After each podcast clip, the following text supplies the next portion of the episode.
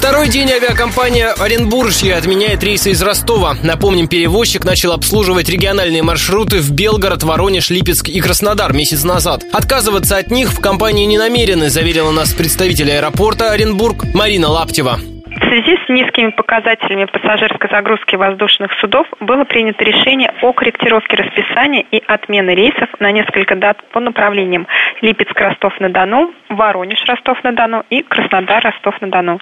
Данная практика является обычной для любой авиакомпании и не свидетельствует об уходе перевозчика заявленного маршрута.